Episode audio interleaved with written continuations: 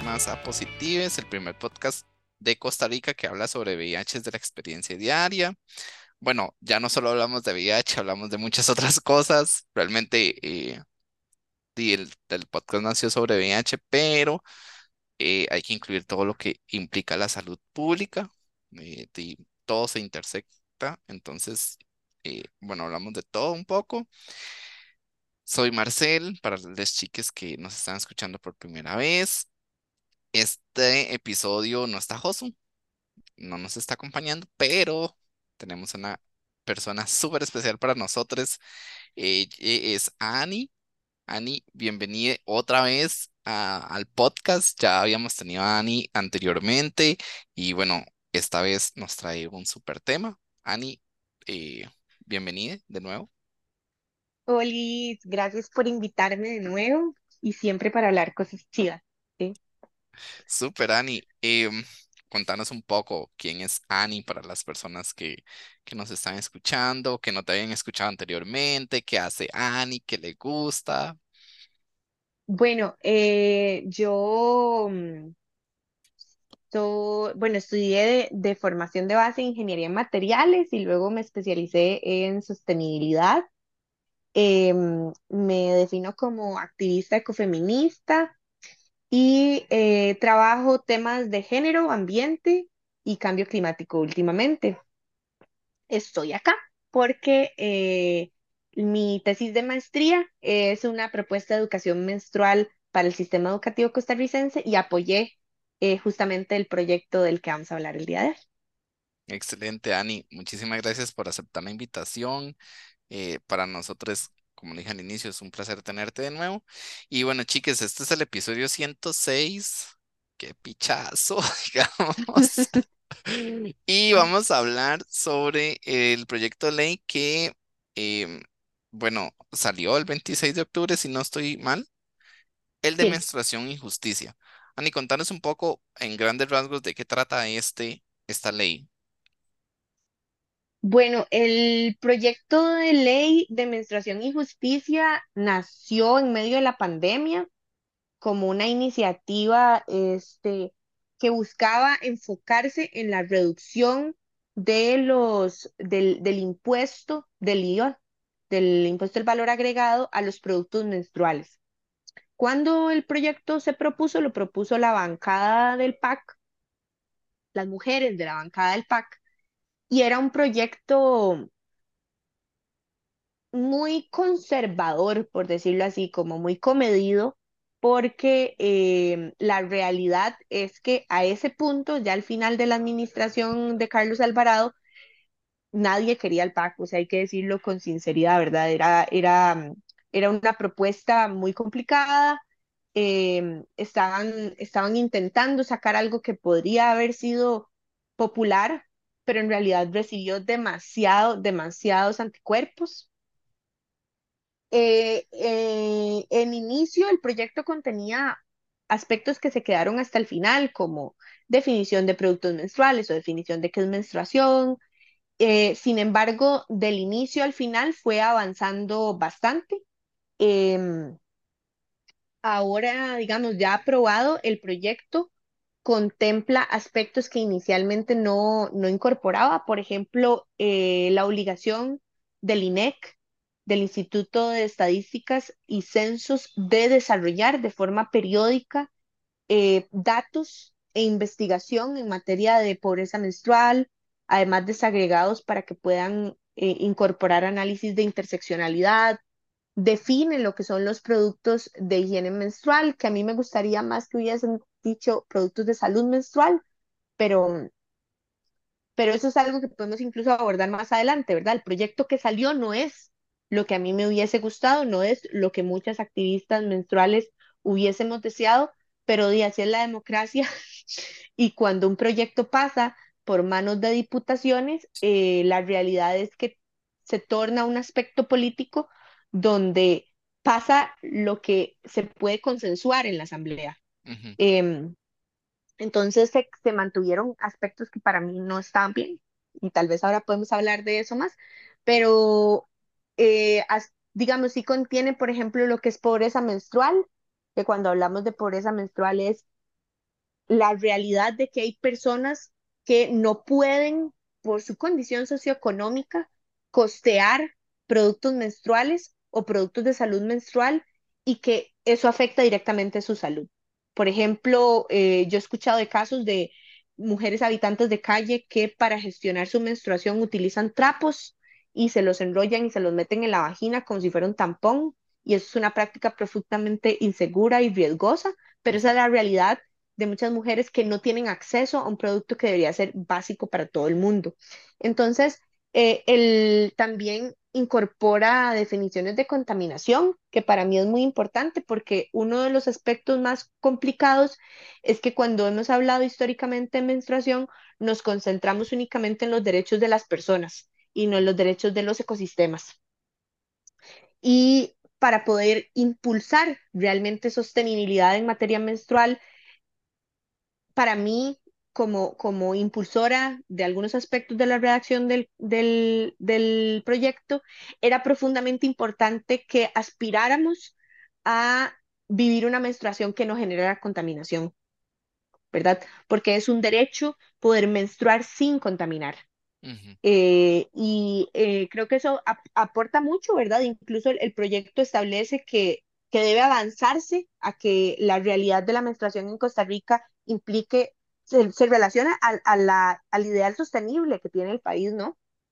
y, y, también incorpora, eh, que para mí es una de las cosas más importantes, eh, obligaciones al Estado, ¿no? Como fomentar salud, garantizar productos de gestión menstrual eh, a control de calidad, porque hoy los productos menstruales son importados y distribuidos sin ningún control de calidad. Es decir, eh, un tampón que es directamente introducido en la vagina tiene muchos menos, o sea, no, no, tiene ningún control de calidad.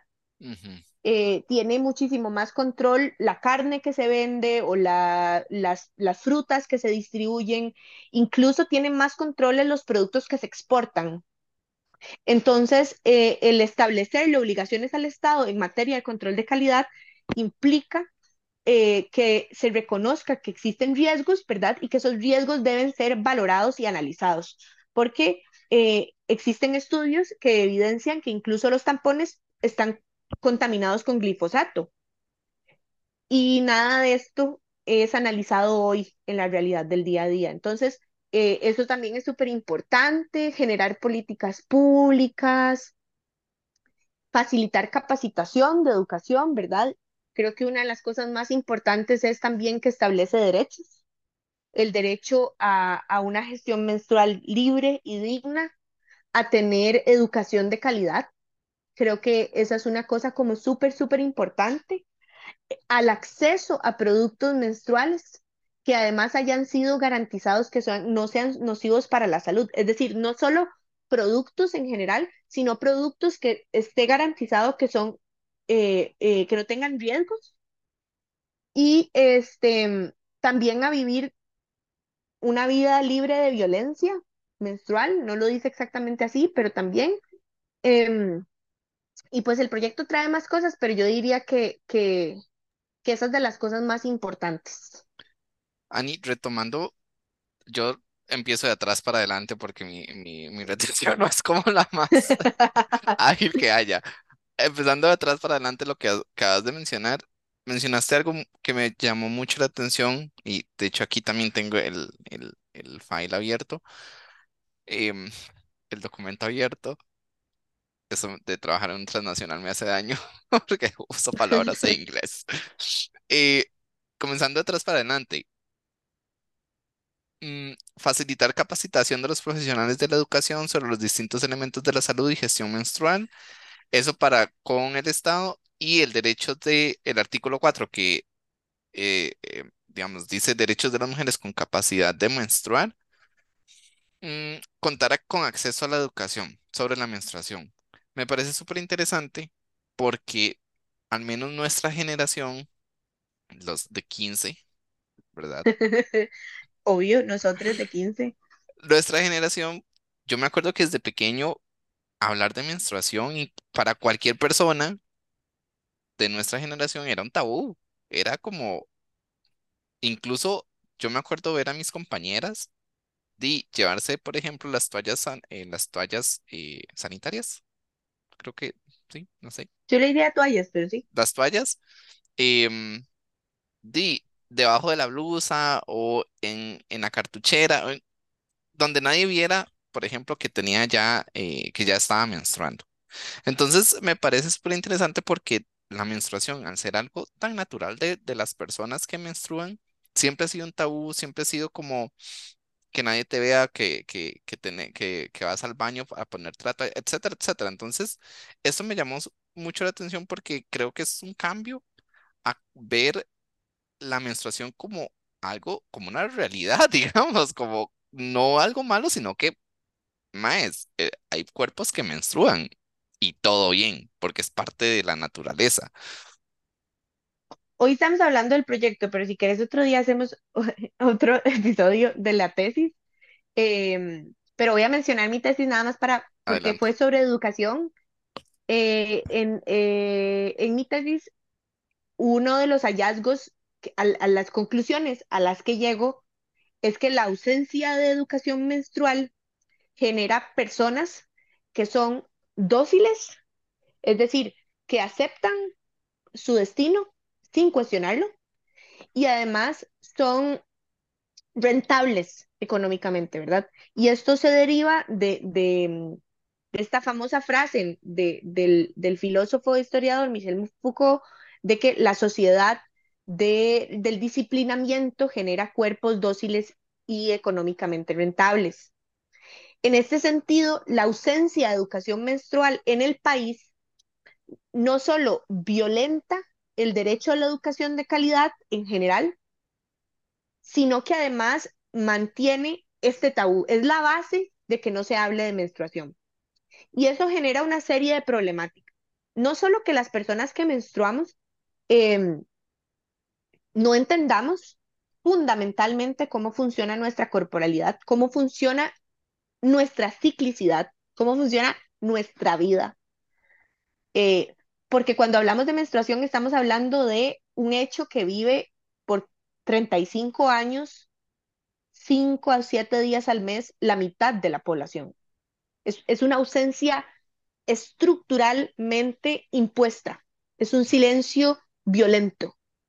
Entonces, el que a través de una ley se, se, se garantice, bueno, se impulse que se garantice en la educación menstrual es un avance, yo diría, profundamente significativo. Y es que el activismo menstrual es muy reciente dentro de los feminismos. No quiere decir que no haya existido, sí existe una línea clara, o sea, vos podés leer sobre las violencias asociadas a la menstruación desde muchísimo tiempo, pero sobre todo en las últimas olas, ¿no? Y particularmente en los últimos cinco años. Eh, eh, las activistas, les activistas del sur global hemos hecho un trabajo significativo de desplazar la menstruación del espacio privado al espacio público y de traerlo a las políticas públicas. Y, y, y eso se evidencia claramente en el hecho de que la Organización Mundial de la Salud no es hasta el año pasado, hasta el año pasado, reconoce la menstruación como un tema de salud pública. Entonces, creo que es importante entender este proyecto en, en el contexto de un avance del sur global, pero particularmente del activismo feminista de América Latina. Ahora, sí es cierto que es central la educación. ¿Por qué? Porque sin la información es poder, ¿no? Y entonces, una de las cosas que nos ha pasado a quienes menstruamos, que en su mayoría somos mujeres, aunque yo no soy solo mujer, pero es, un tema visto como de mujeres, es que hemos tenido un acceso profundamente restringido a la educación, ¿verdad? Entonces, en ese sentido, hay que también ver este avance legal como un impulso muy importante, porque dentro de los derechos sexuales y reproductivos, la menstruación casi que nunca ha sido incorporada. Y también me parece profundamente interesante cómo, eh, a la luz, por ejemplo, de los retrocesos que se viven en Estados Unidos, qué sé yo, el Partido Republicano en Estados Unidos ha impulsado leyes donde en Florida, por ejemplo, no se puede mencionar menstruación en centros educativos hasta después de quinto grado. Mientras en Costa Rica, aun cuando hubo resistencia del partido, de los partidos fundamentalistas religiosos, sí votaron a favor del proyecto. A pesar de ser un proyecto de derechos, digamos, sexuales, reproductivos y menstruales, ¿verdad? Porque está dentro del, de la misma sombrilla, ¿no? Pero como es menstruación, no se ve como la agenda gay. Eh, un poco sí, y Fabricio habló un poco de esto, ¿no? Pero, pero sí es interesante cómo se logra un avance porque el proyecto pasa por consenso, o sea, no tiene ni un solo voto en contra. De hecho, eso, eso Eh, vi, Ani, disculpa que te interrumpa, eso vi cuando, eh, bueno, cuando vi la noticia que, que se aprobó, realmente vi que todos los diputados, diputadas y diputadas que estaban en ese momento votaron a favor, solo los que estaban ausentes, pues claramente no votaron, pero no hubo nadie en contra. Eso me llamó mucho la atención cuando yo vi esa noticia en, en Twitter, creo, bueno, yo me informo en Twitter. Entonces, em, me sorprendió por el hecho de que es un tema, volvemos a lo mismo, que siempre ha sido un tema tabú, ha sido un tema incluso encasillado a mujeres. Sabemos que hay más cuerpos aparte de los cuerpos de mujeres que menstruan, pero eso de que uno dice, bueno, realmente se están dando pasitos muy pequeños, pero se está logrando cositas, cositas muy importantes para las poblaciones que han sido vulnerabilizadas, que han sido tapadas, como decís vos, que, han- que se ha visto este tema eh, fuera de la salud pública. Entonces, es como, creo yo que es algo bueno, pues obviamente sabemos que a las diputaciones no hay que aplaudirles nada, pero es algo bueno, su trabajo. exactamente. Sí, sí eh, hay dos cosas ahí que para mí son importantes. Si es, si es muy casuístico, ¿verdad? El caso de este, de este, de este proyecto. Y yo no puedo evitar mencionar que tiene que ver con la campaña que desarrolló nosotras Women Connecting, que es Cambiemos la regla. Yo pienso, porque que el proyecto se había presentado antes, muchas personas activistas habíamos hecho presión dentro de los medios que teníamos, ninguna de nosotras era lobista, ¿no? Ujú, Pero sí es cierto que cuando llega la campaña, la masividad de la campaña hace que casi que dé vergüenza estar en contra, ¿me entendés? Y creo que para mí deja el aprendizaje de que así es como se gana una partida, ¿no? Eh, porque, eh, qué sé yo, por ejemplo, yo, yo con la campaña hay cosas que yo jamás habría hecho, como usar un rosado chillón, que es histórica y em, socialmente asociado a las mujeres, ¿no? Pero el punto era ganarse a la gente, que vendiera. Y yo recuerdo como incluso tener resistencia, ¿verdad? Con, con colegas sobre, sobre el proyecto y digo, sobre la, la campaña, ¿verdad? Pero llegar a mi casa y encontrarme a mi papá con un recorte de este, la campaña y diciéndome esto es sobre su tesis, ¿verdad? Y en el momento donde yo veo que mi papá, que es una persona conservadora, es un señor Cartago, profundamente convencido con este proyecto, con ujú, un recorte de periódico, enseñándole a toda mi familia que este proyecto tiene que avanzar, en ese momento yo dije, es que no, eh, eh, hay que soltar el ego, aquí esta vara tiene que salir como tiene que salir. ujú, Y eh, creo que para mí es un gran aprendizaje para los movimientos sociales, sobre todo para las organizaciones de sociedad civil, de cómo una buena campaña, un buen lobby y un buen PR hace que las cosas pasen por consenso. Porque si vos hubieses agarrado al PLP por aparte, no hubiese pasado este proyecto. Este proyecto busca exoneración de impuestos, pero al mismo tiempo también genera tareas al Estado. Y el PLP votó, votó el proyecto. Eh, es un proyecto que habla de alguna u otra forma de sexualidad y el, el, los partidos fundamentalistas religiosos, las diputadas fundamentalistas religiosas, votaron a favor. ¿Hubo consensos? Sí. ¿Hubo que dejar cosas? Sí. Hubo un momento en, en, en, en la Comisión de la Mujer donde Joana de- Obando del PLP obstaculizó por razones terfas.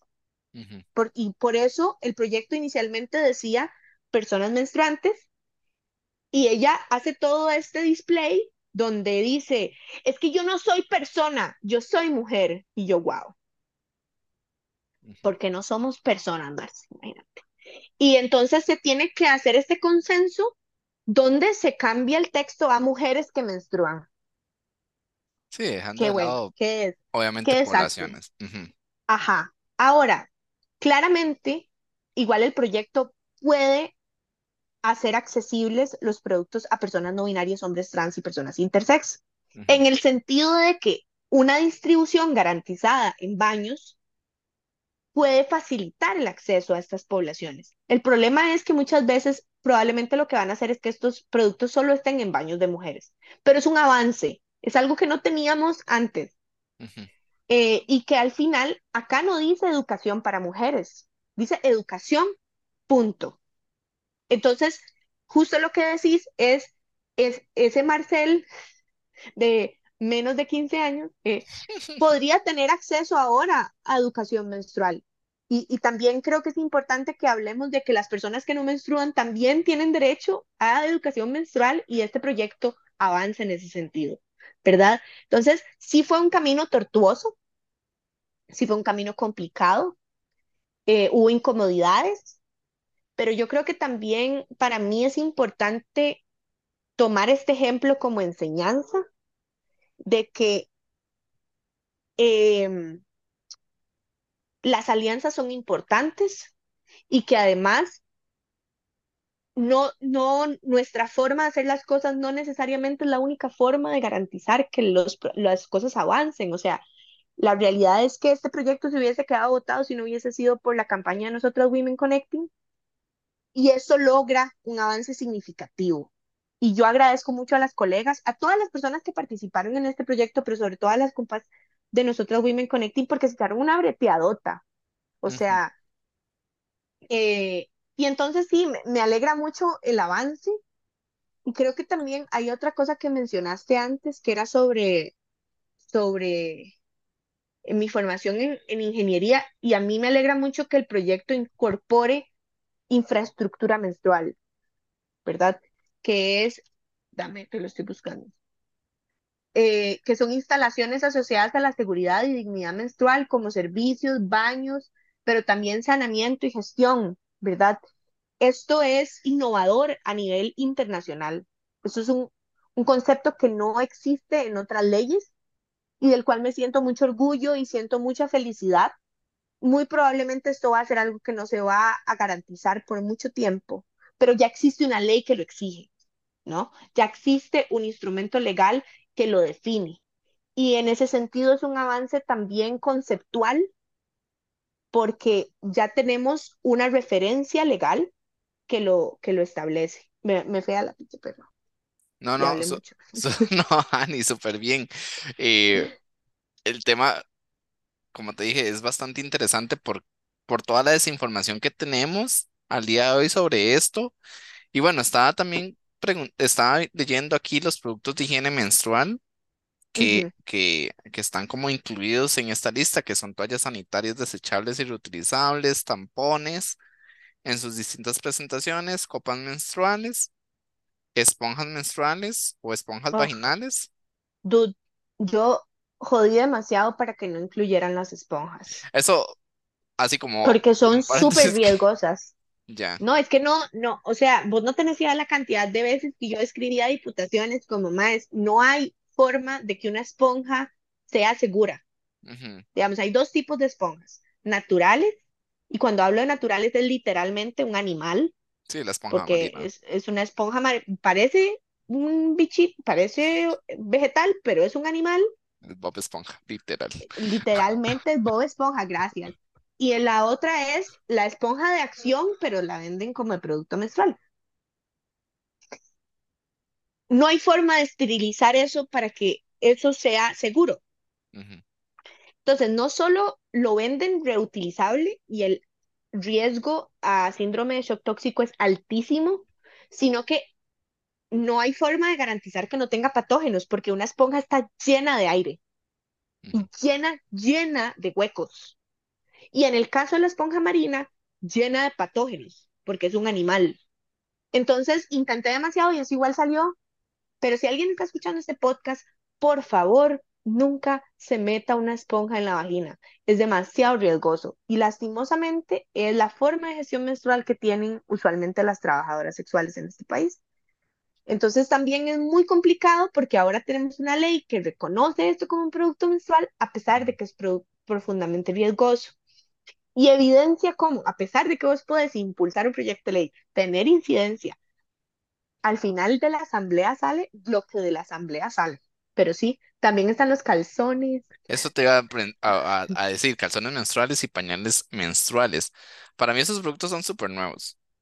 Sí, de nuevo, o sea, tengo desconocimiento en este tema, no soy una persona que menstrua. Y la, no, no, sí, eso a vos tienen menos de 10 años.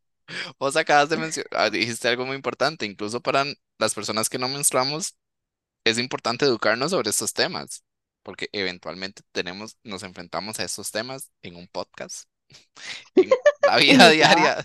Entonces, eh, qué interesante también que, que, que hayan estos productos que al menos yo desconocía y que hayan sido incluidos. Y tengo entendido que lo que hace es eliminarles el impuesto. O sea, esta es una, esto es una lista de productos, pero al final la lista que elimina los impuestos la define el Ministerio de Salud. Ya. Entonces hay que estar garante de que la lista que establezca el Ministerio de Salud contemple todos los productos, porque por ejemplo nos pasó hace unos años que la copa menstrual había sido incluida en la canasta básica y fue aquel despiche donde hasta Eli Feinsack salió a decir que las mujeres de la Carpio no usaban copa menstrual. Mira, se le salió el clasismo así como por los poros, siempre este tipo. Em, el problema es que delimitar productos menstruales es complicado. Mira, fue toda una discusión, porque incluís los medicamentos para la gestión del dolor, incluís los libros educativos, incluís las, las eh, almohaditas para aliviar el dolor con calor, ¿Dónde termina un producto menstrual y dónde piensa un producto normal? es, eh, es difusa esa transición, ¿no?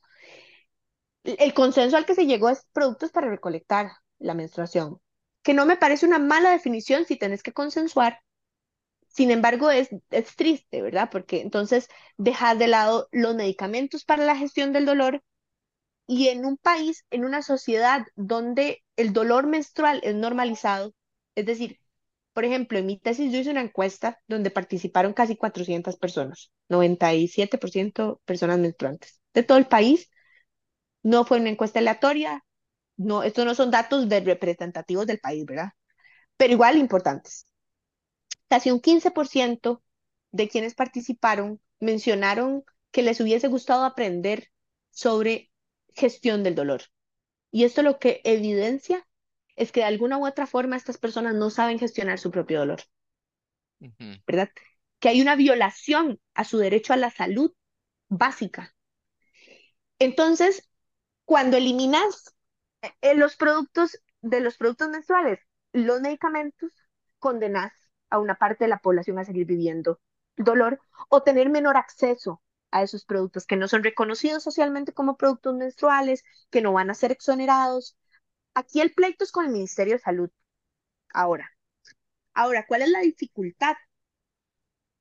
Que no tenemos Ministerio de Salud. O sea, es que antes yo me, digamos, yo me podía pelear con alguien de la caja, es que alguien me iba a responder. ahora tenemos un ministerio anticiencia.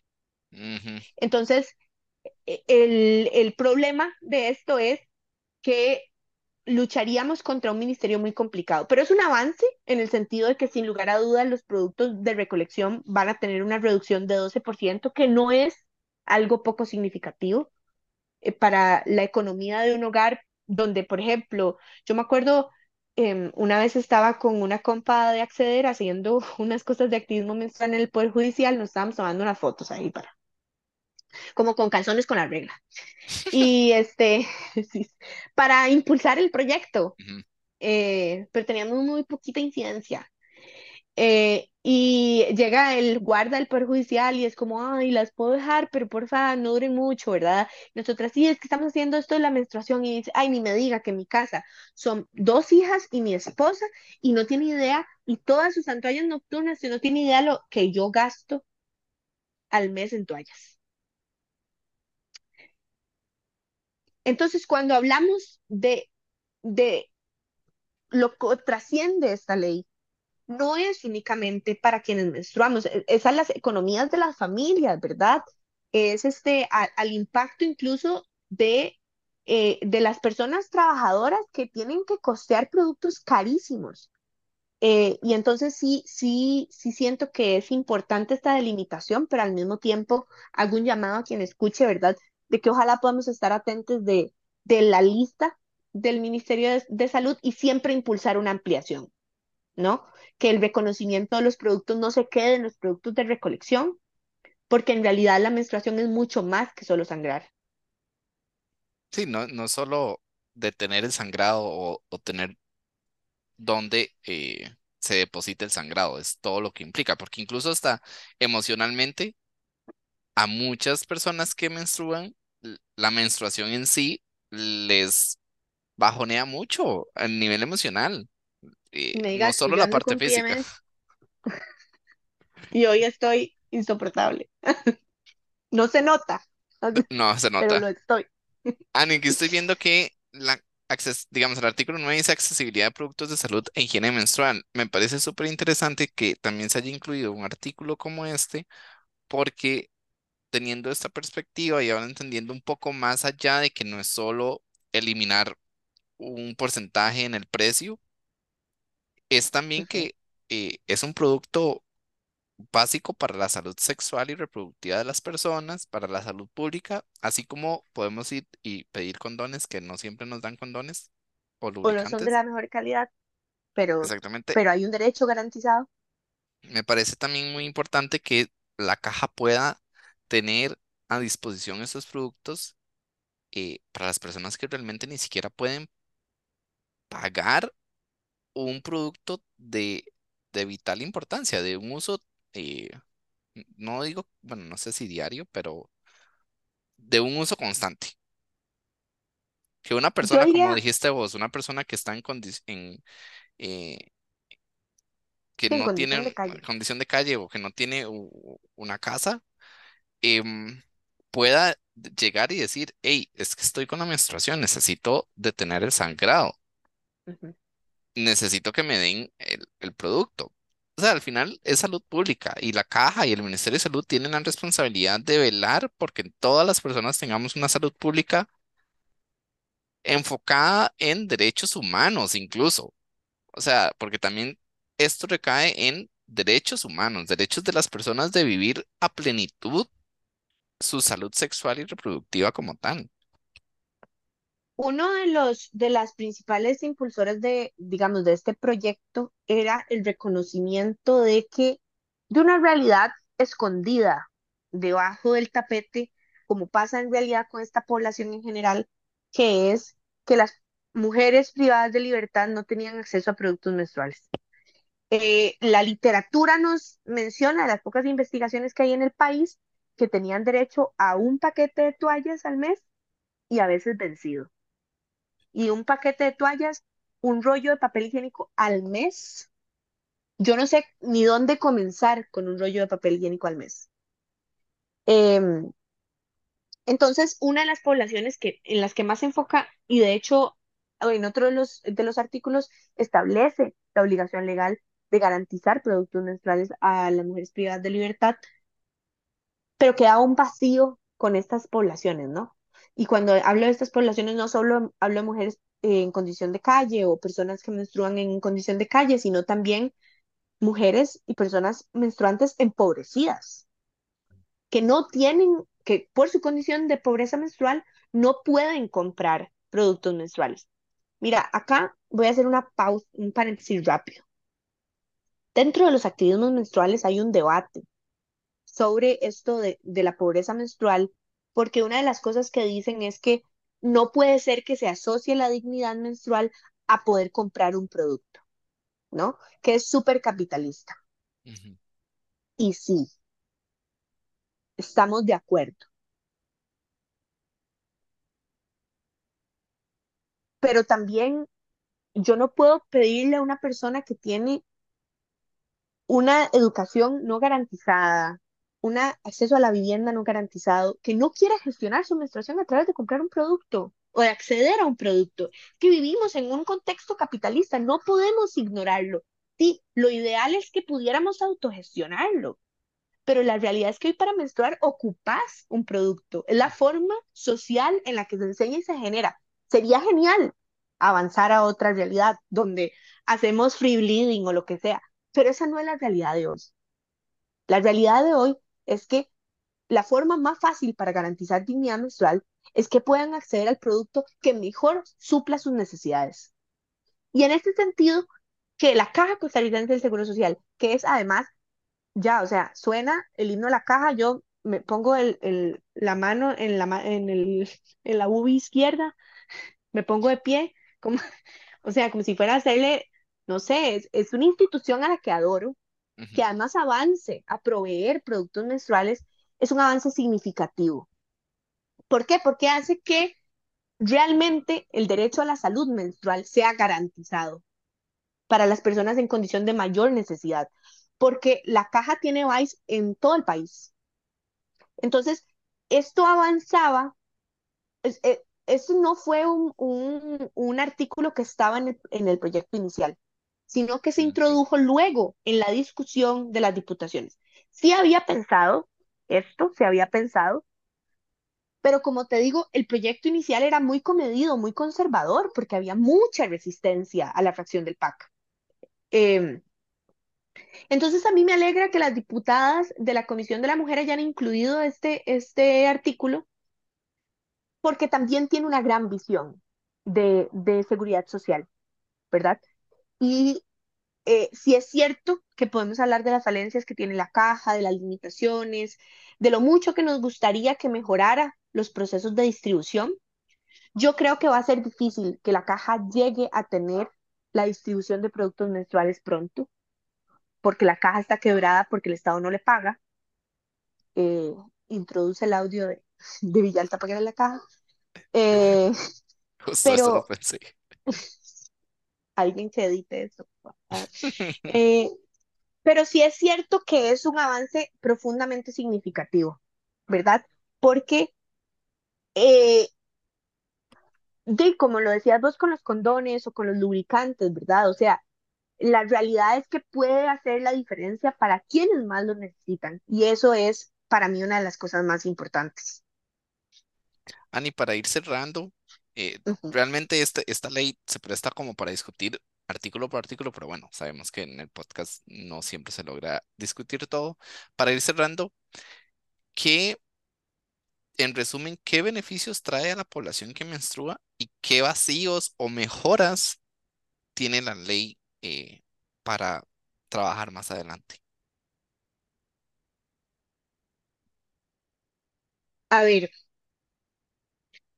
yo creo que el principal avance para las personas menstruantes es el derecho a una gestión menstrual libre y digna.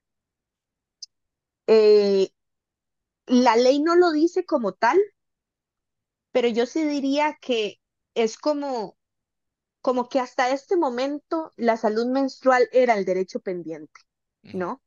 Eh, eh, a- aquí, no, bueno, la verdad es que me vale si me juzgan.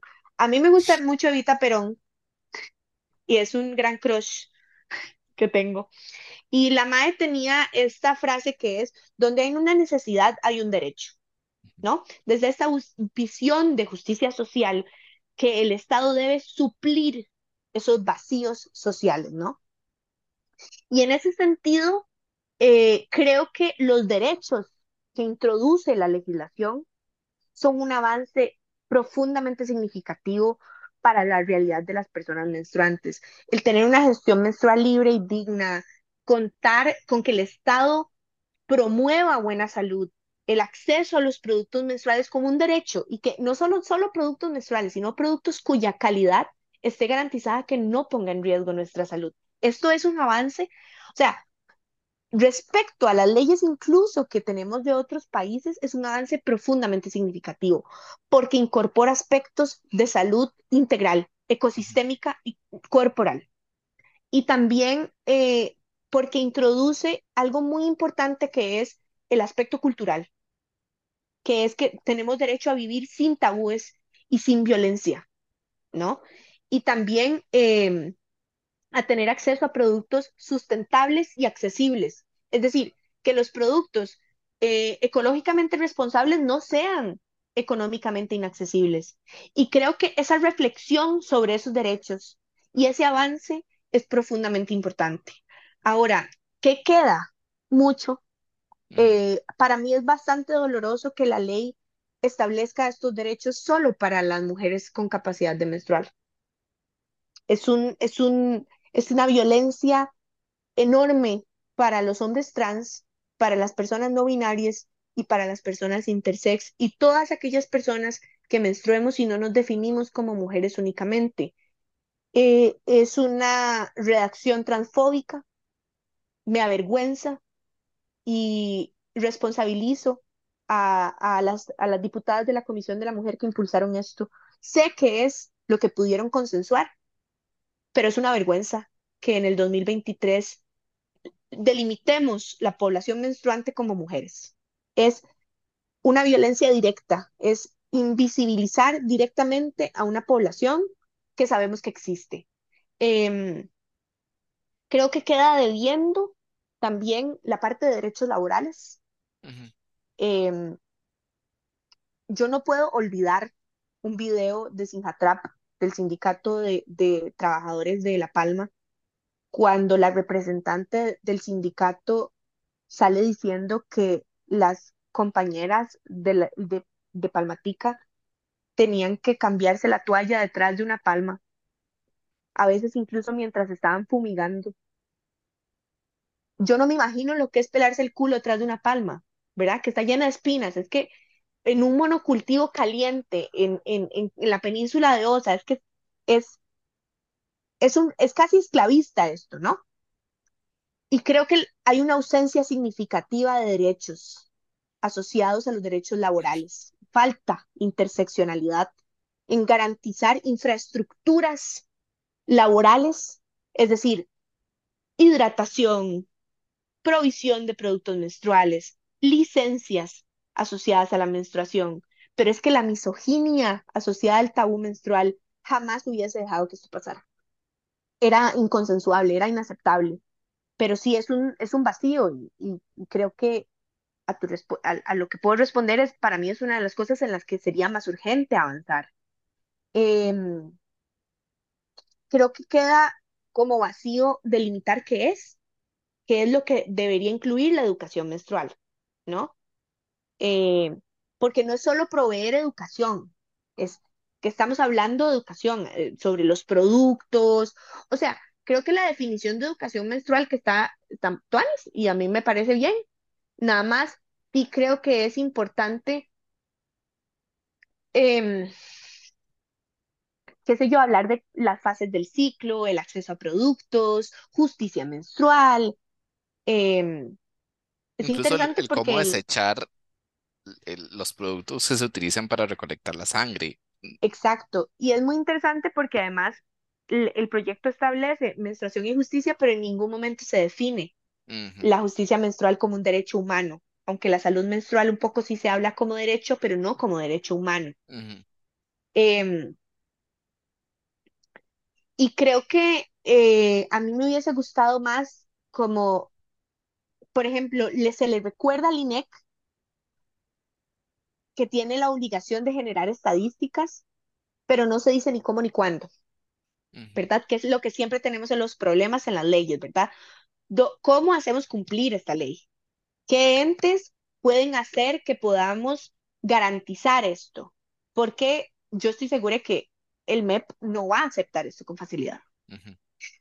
Entonces, creo que el gran vacío también es dónde están los mecanismos de eh, rendición de cuentas, de que esto se va a cumplir.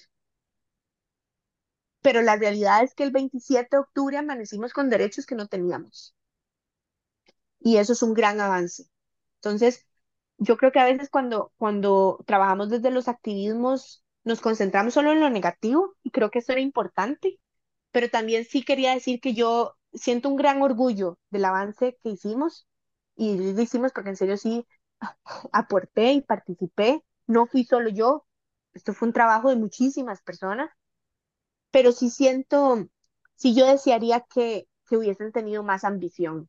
Sé que es lo que se pudo consensuar, pero sí, de las cosas que quedaron por fuera, el hecho de que se mencione mujeres con capacidad de menstruar me parece profundamente vergonzoso. Sí, sí, sí, pero co- como decís vos, como todo siempre va a tener puntos de mejora, pero es un pequeño avance entre todos los avances que debemos de tener como sociedad en cuestión de derechos humanos, derechos reproductivos y la salud sexual y la salud pública en general. Ujú. Ani, eh, yo estaba como por chuparte el cerebro realmente. Es demasiado cool la información que nos estás brindando, es demasiado importante.